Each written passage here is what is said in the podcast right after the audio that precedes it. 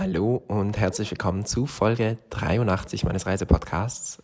Mein Tag hat damit begonnen, dass ich von Lissabon nach Madrid fahren wollte und das Ganze hat sich als ziemlich lange Reise herausgestellt. Man fährt da von Lissabon nach mh, mm, Badajoz oder irgendwo anders zuerst hin. Auf jeden Fall dann irgendwie über Badajoz und von Badajoz oder wie man das ausspricht nach Madrid. Und das Ganze dauert alleine schon, wenn alles klappt, glaube ich, acht Stunden oder so.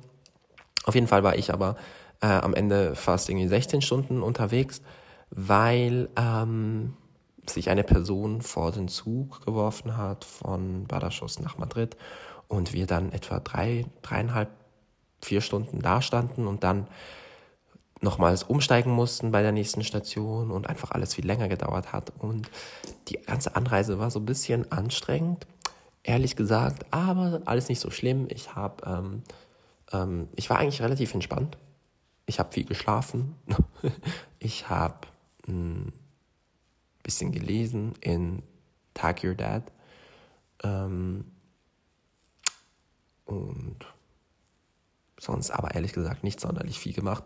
Was so aber mein Tipp ist beim Zugreisen, ist eine Decke mit dabei zu haben, denn die französischen oder eigentlich insgesamt alle Züge sind oft sehr unterkühlt, beziehungsweise werden dadurch, dass es sehr heiß ist im Sommer in diesen südlichen Ländern, äh, nicht Frankreich, Spanien meinte ich, äh, werden einfach sehr oft unterkühlt und darum ist das Verkältungspotenzial relativ hoch. Ich habe mich dann letzten Endes auch noch in einem Zug erkältet, aber ähm, nicht in dem Zug nach Madrid. Und da hat mir auf jeden Fall eine Decke geholfen.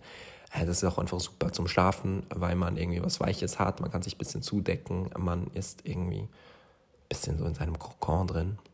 Yes. Und ähm, Musiktipp des Tages ist It's Been a Little Bit Heavy Lately von Joseph. Ja, ganz großartiger Sänger. Habe ich ihn auch schon live, habe ich auch schon live gehört und das Lied ist einfach irgendwie perfekt für so einen gemütlichen Tag, habe ich das Gefühl.